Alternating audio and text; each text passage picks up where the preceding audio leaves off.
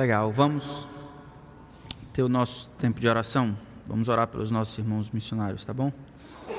Fique imaginando, se aqui deve estar difícil, com todas as possibilidades, quanto mais os irmãos, né? Lá. Então vamos orar por eles. Senhor nosso Deus, nós lembramos os nossos irmãos missionários. Alguns estão aqui no Brasil esses dias, mas outros ainda estão nos seus campos. Um, aqueles que estão aqui, eu peço que o Senhor revigore suas forças, aumente o desejo que eles têm pela tua obra, aprofunde os relacionamentos com os outros. Mas eu, eu peço por aqueles que estão no campo, principalmente ah, esses irmãos em Cabo Verde, esperança de chegar o Fábio esses dias. Eu peço que o Senhor abençoe aquela pequena igreja ah, e abençoe aquele povo nas suas dificuldades, as muitas dificuldades que eles têm enfrentado. Senhor, seja o refúgio deles e dê ideias e criatividade para que o povo reinvente enquanto confia em Ti. Senhor mantenha claro em suas mentes o desejo do Senhor para o bem deles e que eles aceitem a Tua vontade como sendo boa, agradável e perfeita. Senhor abençoe esses amados irmãos, a Eliane, o Aires, minha Leilane e os, todos os nossos missionários. Lembramos que os que o Senhor precisa nos ajudar a, as nossas ofertas missionárias de fé, a nossa fidelidade, a nossa generosidade.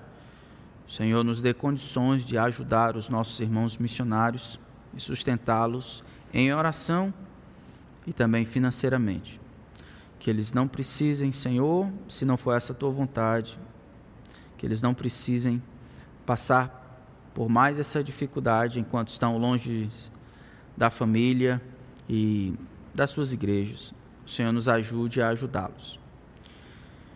Nós pedimos essas coisas no nome de Cristo. Amém.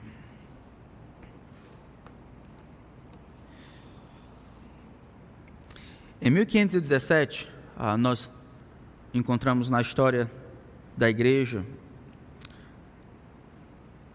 a declaração de independência, no sentido de que a igreja deveria ser coordenada e definida e protegida pela Escritura. As 95 teses de Lutero foram fixadas lá no castelo, e aí ali marca-se o início da reforma protestante. Mas sempre Martin Lutero teve seus anos de glória. Ah, o seu hino mais conhecido, ou foi, de, foi traduzido já para 200 línguas e mesmo com 500 anos já de idade, ainda continua sendo cantada o hino Castelo Forte que nós acabamos de contar. Pouca gente sabe, no entanto, qual foi o background, qual foi o pano de fundo, o que, que deu ensejo à escrita do Castelo Forte. Ah, o que a gente sabe, tem pelo menos sete teorias, talvez a melhor delas. A maioria dos estudiosos acredita que tudo aconteceu entre 1527 e 1528.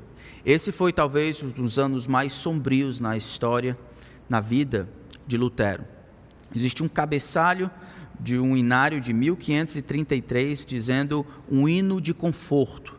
Esse hino não é que é considerado hoje em dia como um hino de batalha, de vitória, foi escrito por Lutero, baseado no Salmo 46, como um hino de consolo. Em agosto de 1527, um homem, discípulo de Lutero, que estava seguindo seus ensinamentos, Kaiser, ele acabou sendo martirizado. Dois meses depois, em, do ano de 1527, uma praga eclodiu em Wittenberg. Em dezembro de 1527, Lutero escreveu a um colega dizendo: Estamos todos com boa saúde, exceto o próprio Lutero, que está fisicamente bem, mas exteriormente o mundo inteiro e interiormente o diabo e todos os teus demônios estão fazendo sofrer.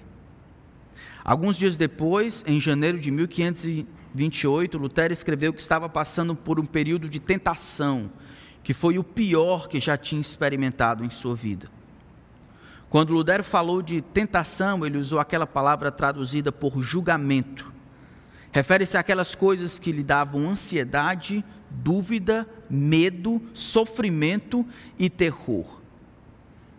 Em dezembro de 1527, por exemplo, a filha de Lutero, Elizabeth, nasceu doente. E em maio de 1528 ela morreu. Seis meses de luta com o Senhor em oração para salvar a sua filha doente foram um período de tentação para Lutero. Ele estava mental e espiritualmente cansado. Ele estava sobre a cruz do seu sofrimento. Encontrou seu consolo no salmo que nós vamos estudar nessa noite, Salmo 46.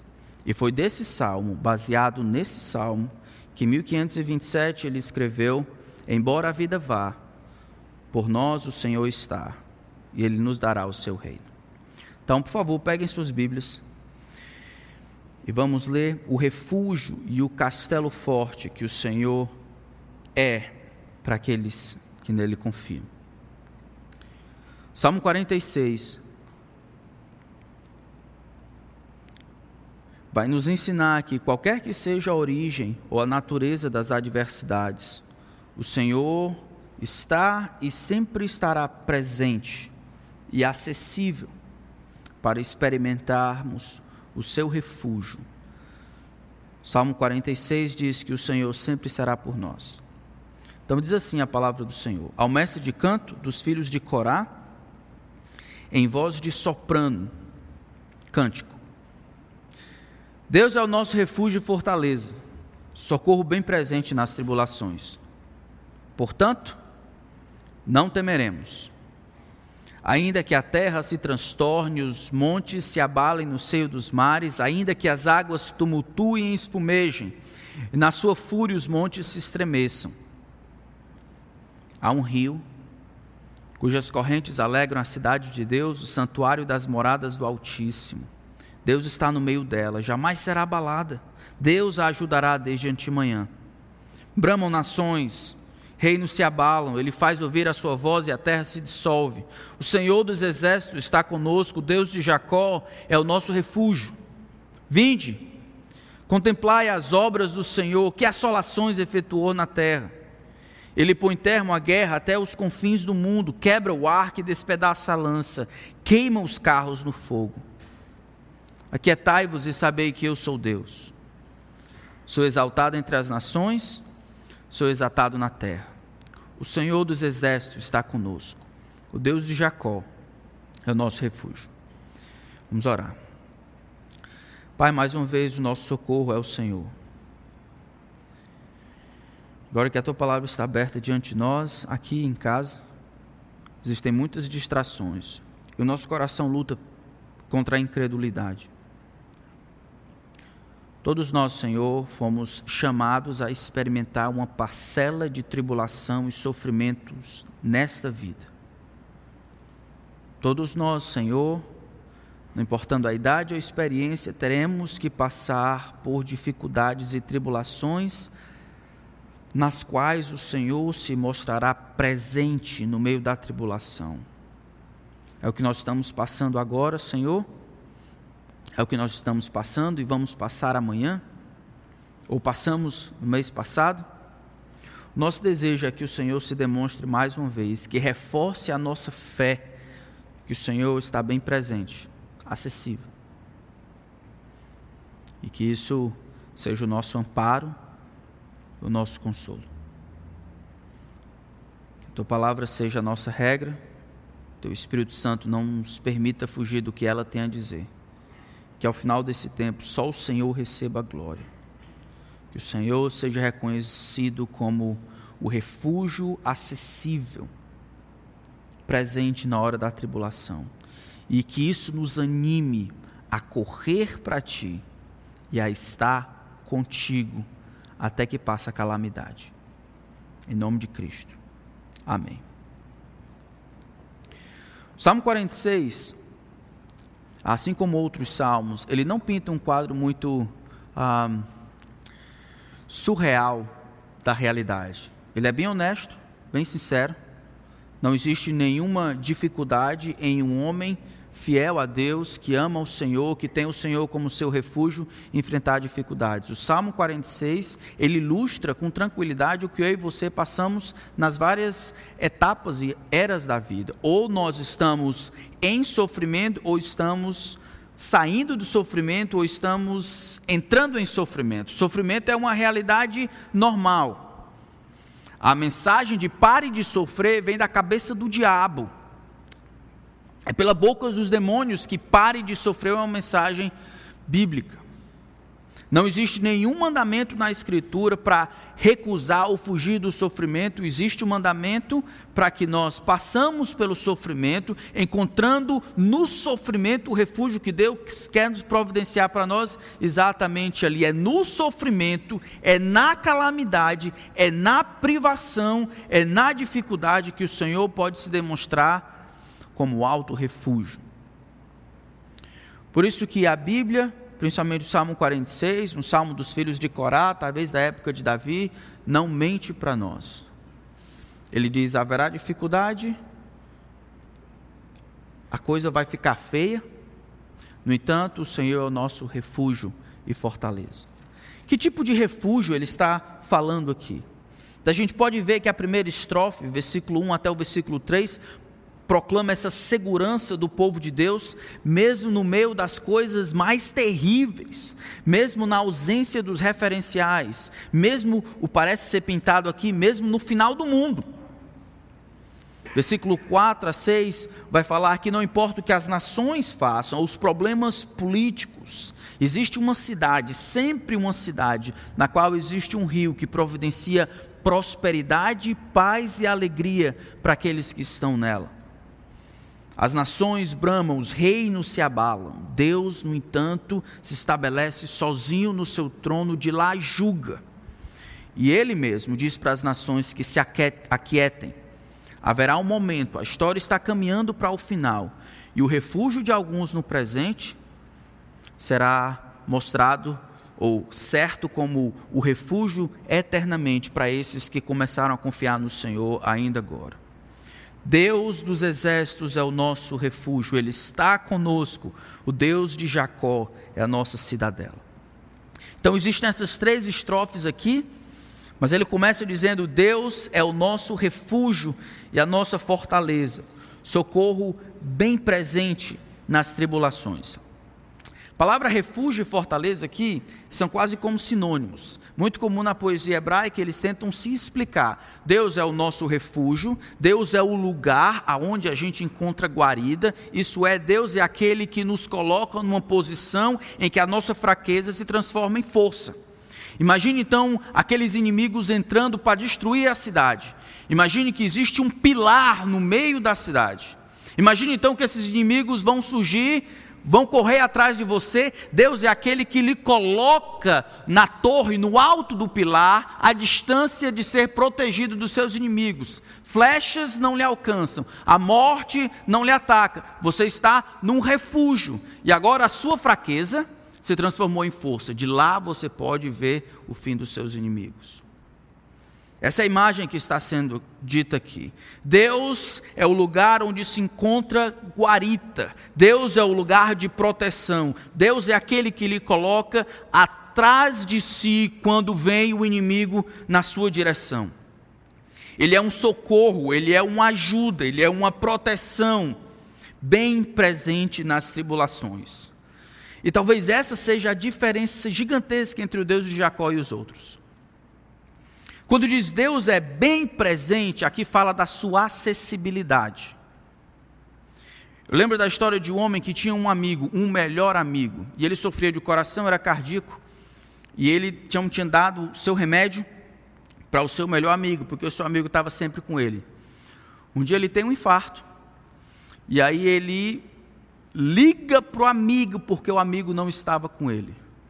Enquanto o amigo, com disposição, dirige até a sua casa, não dá tempo e o homem morre.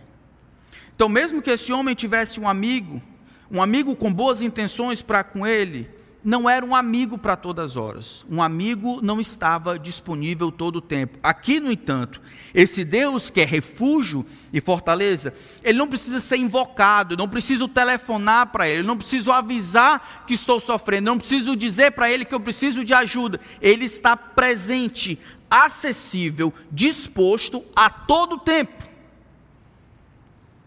Exatamente por isso que o Salmo 56, um pouco mais na frente, vai dizer: Tem misericórdia de mim, ó Deus, porque o homem procura ferir-me e me oprime pelejando todo dia. Os que me espreitam continuamente querem ferir-me. São muitos os que atrevidamente me, me combatem.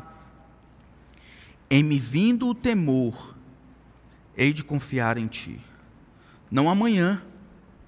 Não existe lapso temporal entre o temor e a vinda do Senhor ao meu encontro, em a minha confiança nele, sobrevindo-me o temor, hei de confiar em ti. No momento em que sobrevi, me sobrevém o temor, hei de confiar em ti. Eu não preciso esperar para amanhã.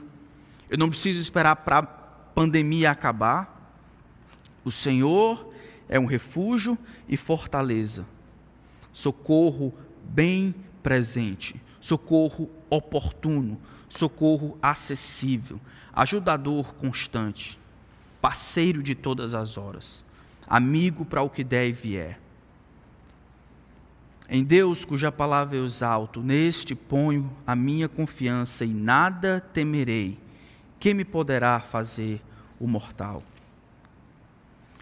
É refúgio de quê? Qual é o medo que o salmista parece dizer? São as tribulações. Essas tribulações aqui é o termo lato, que significa são as dificuldades, são os problemas.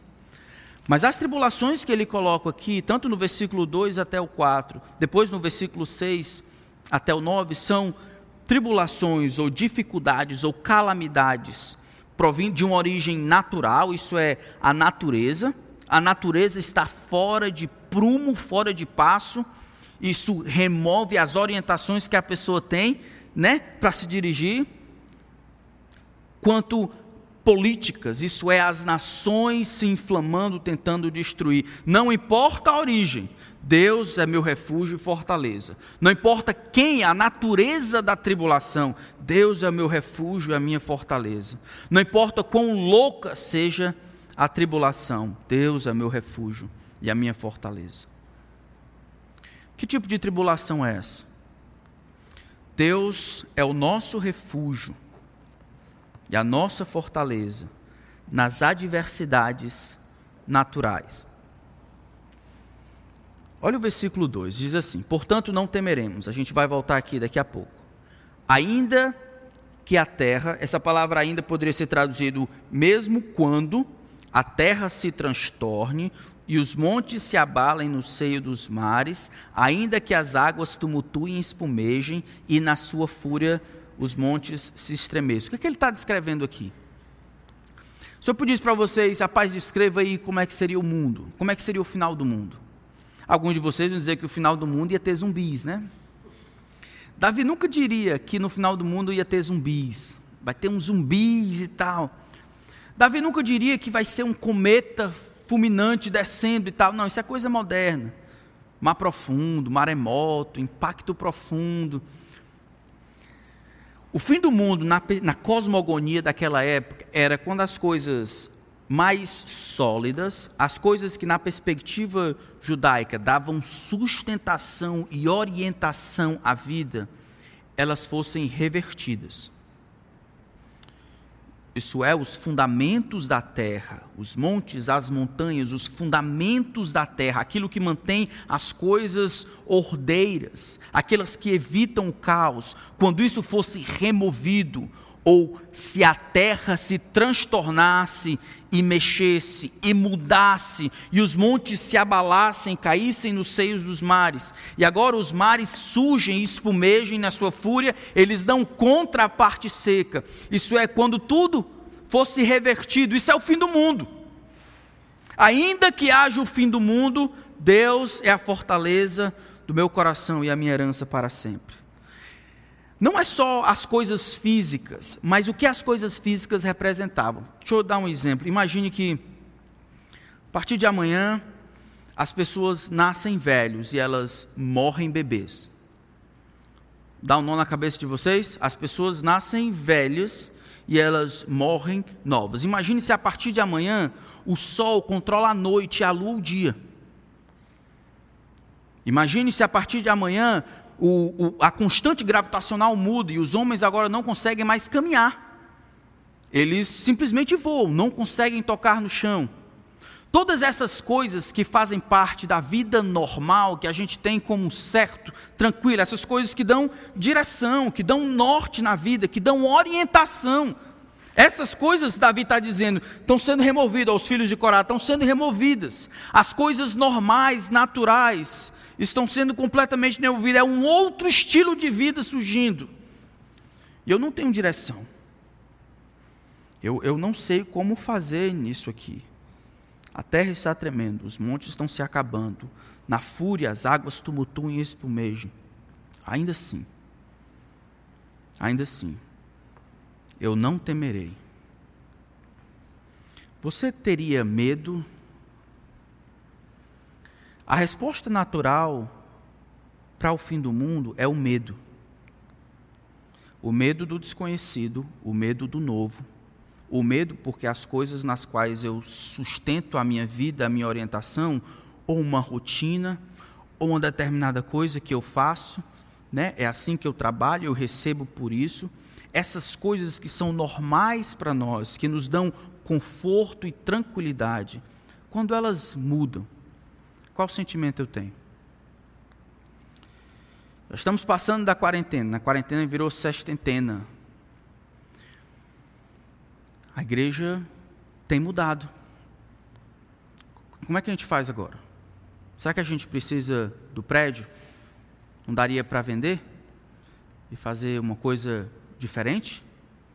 Será que a gente precisa de fato dessas coisas, dessas estruturas? Como é que a gente faz quando as estruturas normais do cristianismo são modificadas? Algumas, algumas coisas me dão medo. Eu temo pelos meus irmãos que, tanto acostumados com determinada maneira de viver a vida cristã, agora perderam o chão. O que, é que eu faço um dia de domingo? Ou que eram habituados a trabalhar em determinada maneira ou fazer determinada coisa, agora não podem mais. Perdeu o chão. O que, que eu faço agora? Independente do que aconteça. Eu queria que a gente tivesse a mesma vitalidade, a mesma confiança de Davi. Deus é o meu refúgio e fortaleza, Ele está acessível dessa forma, não temeremos. Não terei medo, eu não responderei como todo mundo que conhece a Deus. As coisas modificam, essas estruturas naturais, esperadas, ordinárias, elas modificam, e assim o meu equilíbrio parece que está indo embora. Mas eu tenho ainda o Senhor, e o meu Senhor está presente, é forte refúgio, é fortaleza. Veja como modifica no versículo 4: o ruído das nações e o ruído da natureza, modifica agora para o versículo 4 a um rio. Um rio cujas correntes alegram a cidade de Deus, o santuário das moradas do Altíssimo. Difícil saber se aquele está falando de Jerusalém, a cidade de Deus, ou está personificando Deus, como ele falou de castelo forte, ou falou de refúgio, falou de fortaleza, agora ele está personificando o próprio Deus. Deus agora como uma cidade, não somente uma torre ou um castelo, mas como uma cidade, uma cidade construída à margem de um rio.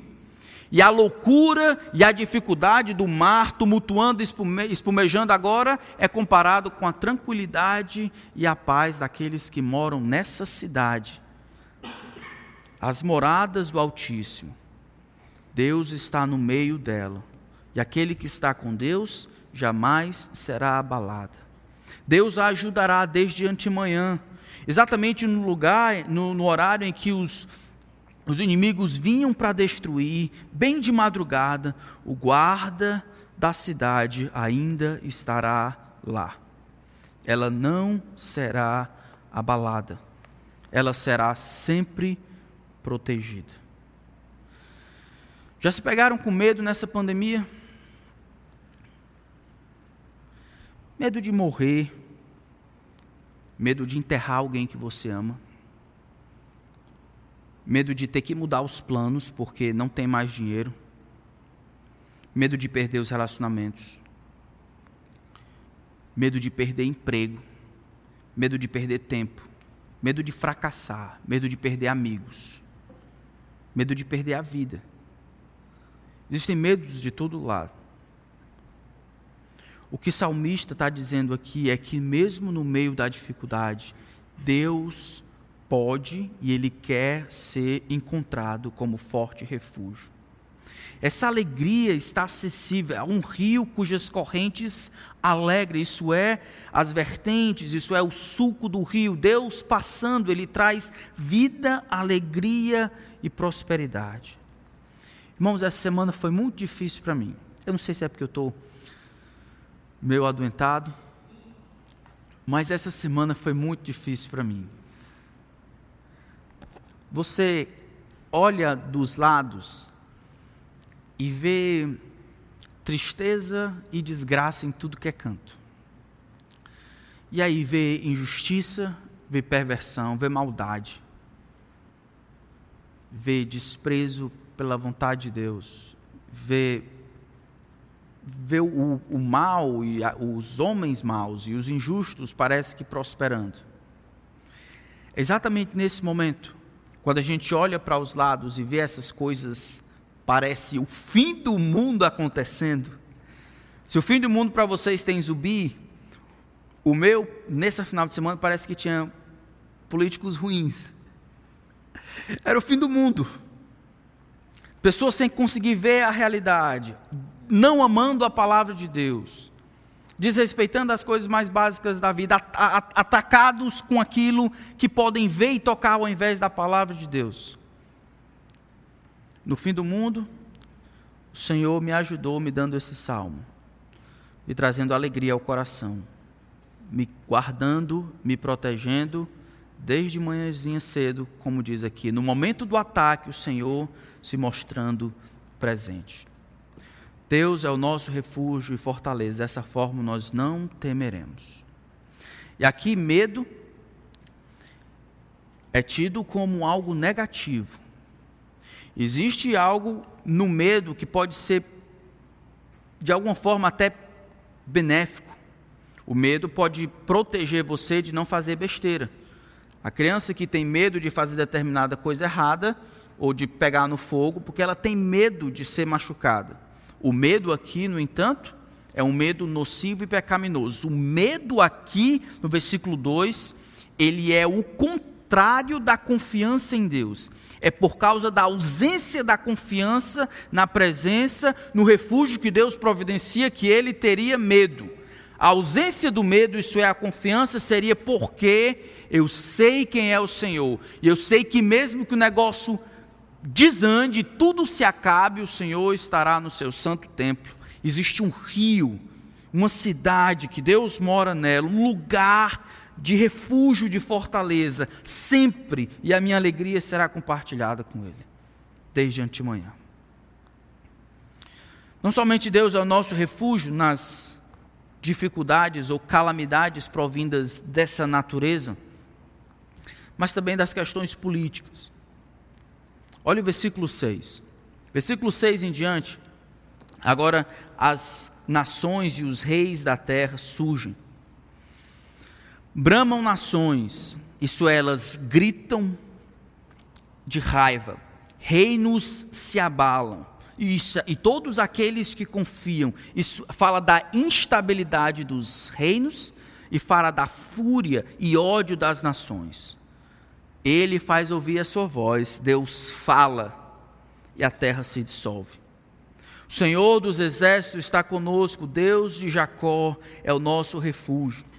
E aqui ele, o salmista então fala para as nações, o vinde aqui no plural, ele diz para as nações: vinde, vejam, contemplar, isso é, percebam as obras do Senhor, que assolações ele efetuou na terra. A palavra assolações aqui significa que prodigialidades ele fez, que, que ações magníficas ele fez. Isso é, tanto ações que geram espanto, quanto ações que dão um nó na garganta, ações de punição. Veja que Deus está atuando no meio das nações e a sua obra perdura, mesmo quando as nações bramam e os reinos se abalam. Venham, contemplem as assolações, as destruições, as intervenções que Deus tem feito na terra. O que, que Deus tem feito? Verso 9. Ele acabou com a terra, com a guerra, desde sempre. Ele quebrou o arco, ele despedaçou a lança, ele queimou os carros de ferro, ele queimou todos os carros no fogo. Aqui no versículo 8, o Deus que é descrito como um Deus dos exércitos, o Senhor dos exércitos, como um guerreiro, ele é visto tanto aquele que luta as suas batalhas, quanto aquele que cessa com a guerra. Querendo ou não, não sei se você sabe, mas exatamente agora a gente tem mais ou menos umas 57 guerras acontecendo, exatamente agora. Guerras entre tribos, guerras entre famílias, guerras entre nações, guerras frias, guerras um pouco acaloradas. O mundo inteiro faz guerra sempre e constantemente. Não sei se vocês lembram, mas conta-se a história fictícia do imperador Marco Aurélio, quando ele está na sua última investida contra os normandos, ele destrói finalmente os, os anglo-saxões, e eles estão voltando então da guerra, e um dos seus generais, que havia liderado e destruído os germânicos, pergunta: Senhor, ah, eu posso ir para casa? Destruímos tudo, não, não tem ninguém mais contra quem lutar. E aí o imperador, já velho, diz: Ah, sempre existirá alguém contra quem lutar. O homem, por natureza, é um ser bélico e ele vai fazer guerra sempre e constantemente. O salmo diz isso. O salmo reconhece que existe guerras entre nações e entre reinos por todo o tempo. E o salmista então conclama as pessoas a olharem as assolações que Deus tem feito, para reconhecerem que é o Senhor quem destrói, é o Senhor quem governa. Veja que a palavra terra aqui já aconteceu pela quinta vez o Senhor governando sobre a terra, sobre a natureza e sobre as disposições políticas. Não importa se a origem da tribulação é a natureza em si, ou as dificuldades, ou esse mundo caído, ou as desgraças advindos da, da falta de orientação das estruturas mais fundamentais, ou da luta, da guerra, dos relacionamentos, da dificuldade, do orgulho, da quebra de relacionamento, não importa de onde vem, Deus sempre será o forte refúgio. Deus falará, ele será um rio no meio do deserto, será uma cidade e uma morada no meio da calamidade. E Deus falará no meio das do anseio das nações de fazerem valer a sua vontade. Vinde, contemple o que o Senhor tem feito. Olhe que assolações ele tem realizado. Eu queria que a gente pudesse ver o que Deus está fazendo. Eu queria que a gente atendesse a esse convite aqui. Que a gente de alguma forma caminhasse visse o que, que Deus está fazendo exatamente agora no sul da Turquia. O que Deus está fazendo, trazendo armênios que tiveram suas famílias destruídas e dizimadas no grande genocídio algum tempo atrás, e assim os membros agora vivos que tiveram seus pais dilacerados pela guerra estão voltando para o sul da Turquia pregando o Evangelho. Eu queria que a gente visse o que, é que Deus está fazendo exatamente agora no Líbano, tomando vantagem, onde as pessoas se reúnem sobre pena de morte. Mesmo assim, eles viajando de maneira escondida para outros lugares, para Damasco, tentando pregar o Evangelho. Sempre existiu guerra. A guerra, no entanto, ela tem um ponto final.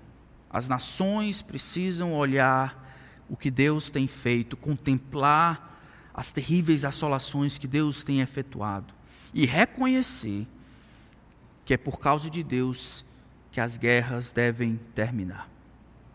Ele põe fim a todas as guerras. Ele fará isso. Ele quebrará o arco, ele despedaçará a lança, ele queimará os arcos, os carros de fogo. Versículo 10, então, pela primeira vez, Deus fala no salmo. Finalmente, Deus fala.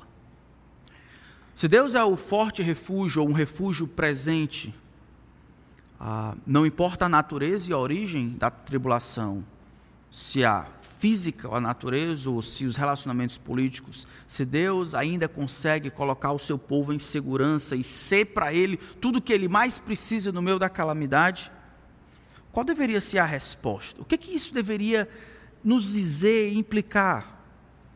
Versículo 10. Deus então brada e diz: Aquietai-vos, ou cessem de tentar tomar o meu lugar. Isso é, calem-se. É o que Deus está dizendo. Reconheçam então que eu sou o Senhor. Reconheçam quem? Reconheçam as nações devem reconhecer, a, a, a, natureza deve reconhecer, o salmista deve reconhecer, tudo que existe, todas as nações, Toda a terra deve reconhecer que o Senhor é o Deus de Israel. Ele é o Senhor dos exércitos. Aquietai-vos aqui não significa tenha uma, uma serenidade, um espírito de serenidade. Não é isso que ele está dizendo aqui, não. Lembra que essas nações, no versículo 6, elas estão querendo tomar o lugar de Deus. Elas estão querendo determinar quem vive e quem morre. Elas estão dando voz aos seus orgulhos.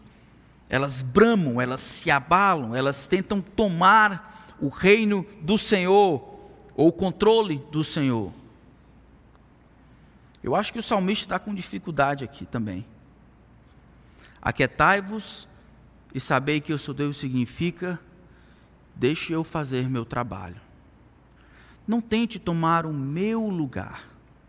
Não tente ser Deus, determinando quem nasce e quem morre, determinando justiça, determinando os termos da guerra. Enquanto você vive, me deixe ser Deus.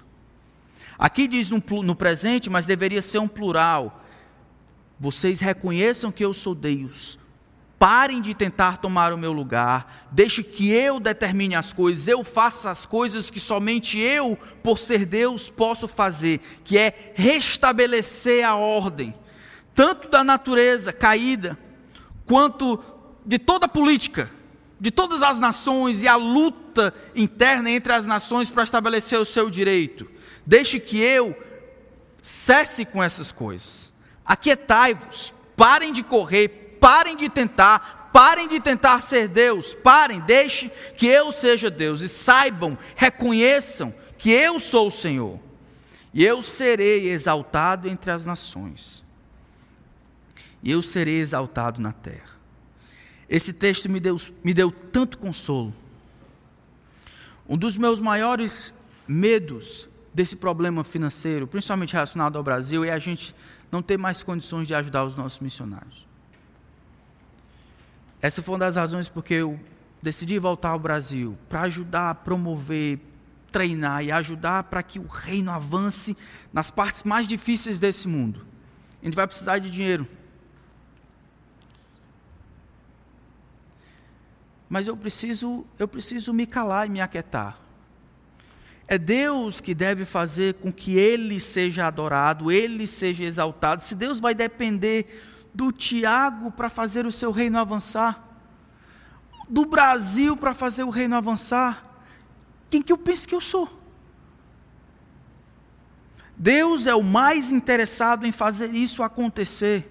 No meio da calamidade, no meio do que isso transpira para mim, a desordem natural, vírus que corre e tal, essas coisas, a desordem política das nações, todo mundo tentando o seu pedaço, destruindo as guerras de lá para cá, eu tenho que sair e deixar Deus falar. E Deus diz: Aquietai-vos, fique tranquilo, reconheça que eu sou Deus, eu continuo sendo Deus, eu estou conduzindo a história para um final feliz. Não importa o que abata contra você, contra o meu reino, eu serei exaltado entre as nações, eu serei exaltado na terra, eu receberei o reconhecimento e a admiração que é próprio ao meu nome. Aqueles que morrem vão morrer, aqueles que vivem viverão sob a minha permissão, não importa o tamanho da nação, não importa a fúria deles contra mim, não importa o tamanho da calamidade. Eu receberei a glória que é minha por direito. Eu serei exaltado entre as nações eu serei exaltado na terra. E aí ele termina dizendo: O Senhor dos Exércitos, verso 11, está conosco. O Deus de Jacó é o nosso refúgio. O Senhor dos Exércitos, esse grande e poderoso general, está conosco. O Deus de Jacó, o Deus de Abraão, de Isaac e de Jacó, o Deus que se revelou no passado, o Deus que cumpre as suas promessas, é o que ele está dizendo. Ele é o nosso refúgio aquele que providencia guarita. Qualquer que seja a origem e a natureza dos adversários, qualquer que seja a origem e a natureza das calamidades, o Senhor estará presente e nós poderemos experimentar refúgio. Podemos responder a essas calamidades com confiança. Com confiança. Porque Deus sempre será por nós. Ele sempre estará conosco. O Deus de Jacó sempre será o nosso refúgio. Então, se isso é verdade, para onde a gente deveria correr quando as coisas ficarem ruins? Para o Senhor, né? Deveríamos ir para Ele, utilizar os momentos de facilidade, ausência de adversidade, para nos preparar para o momento de dificuldade. Era assim que deveríamos fazer, utilizar os momentos de lucidez e tranquilidade, sem problemas, para nos preparar para o momento de dificuldade. Porque se Ele for o meu refúgio aqui, quando tudo está bem, sobrevindo-me o temor, eu vou confiar nele, porque eu já conheço o Senhor. Então, trazer o Senhor para dentro da vida, se beneficiar dos seus recursos, experimentar a sua força, sua presença, sua vitória deveria ser a nossa busca constante, experimentar o refúgio que só o Senhor pode dar. Deveríamos relembrar também que essas coisas não vão terminar do jeito que estão agora. O Senhor vai ser adorado em toda a terra naquele dia. Vai ser muito legal. O Senhor será exaltado entre as nações. Naquele dia ele vai falar e as nações vão se dissipar e os inimigos vão desaparecer. O Senhor fará justiça a essa terra. E os pecados que os homens escondem, as politicagens e a maldade e os maus desfechos, o Senhor revelará todas essas coisas como plena luz do dia e fará a sua vontade. O Salmo 46 fala do controle soberano do Senhor sobre todas as coisas e a certeza que ele sozinho por isso ele diz: Aquietai, deixa comigo. Ele sozinho fará valer a sua vontade para sempre. Não importa se por cima de pau e pedra, não importa se por cima de nações e reinos, não importa se por cima de homens e demônios, Deus será exaltado entre as nações. E nós tomaremos refúgio nele e participaremos disso. Foi nessa perspectiva, então, no meio da dificuldade, que nosso amigo, nosso irmão Lutero escreveu. E eu queria terminar lembrando aqui. Ele diz: Castelo forte é o nosso Deus, é espada e bom escudo. Pelo seu poder, ele defende aqueles que lhe pertencem, não importa a intensidade do transe. Com fúria pertinaz, é assim que o nosso acusador Satanás nos persegue com armadilhas sutis e astúcias cruéis. Iguais não é possível perceber na terra. A nossa força, ela não produz nada. Com certeza, de todas as maneiras nós estamos perdidos. Nosso Deus, no entanto, ele traz o socorro que precisamos. E é dessa forma que somos protegidos. O Senhor Jesus nos defende aquele que venceu na cruz, o Senhor dos altos céus, e mesmo sendo o próprio Deus, ele triunfa na batalha. Se nos quiserem devorar demônios não contados, mesmo assim não podiam nos assustar, nem somos derrotados. O grande acusador dos servos do Senhor, já condenado está, vencido cairá por uma só palavra. Sim que a palavra ficará, sabemos com certeza, e nada nos assustará com Cristo por defesa. Se temos de perder os filhos, bens e mulher, e embora a vida se vá, por nós Jesus ainda estará. E Ele nos dará o seu reino. Essa é a nossa esperança. Amém? Vamos orar. Pai, olha o nosso coração. Não existe medo. Não existe medo, Senhor, meu coração. Sobrevindo-me o temor, eu hei de confiar em Ti. O que me pode fazer o mortal? Minha confiança está naquele que criou os céus e a terra. E embora a vida vá, Senhor, como foi dito, embora a vida vá, bens, família, esposa, filhos, empregos, relacionamentos, planos, sonhos. Não importa a origem e a natureza da calamidade, prova o teu cuidado para conosco, Senhor. Se faz presente, modifica o nosso coração, inclina o nosso coração a amar e a desejar a Ti, a confiar e a depender do Senhor, mesmo no meio do fim do mundo mesmo no meio das dificuldades de toda a politicagem que o mundo enfrenta, não somente o Brasil. Fala e as nações serão dissolvidas. Ordena que se calem, que o teu reino venha e a tua vontade se estabeleça nessa terra. Enquanto aguardamos o teu retorno, ajuda-nos para que a confiança e a alegria estejam na cidade, cujo rio traz alegria, naquela que o Senhor está assentado no centro dela. Faz a tua vontade, Senhor, na nossa vida e prepara-nos para aquilo que o Senhor quer. Semana, meses ou anos, que o Senhor nos encontre tendo o Senhor como nosso refúgio e a nossa fortaleza. Em nome de Cristo. Amém. Amém.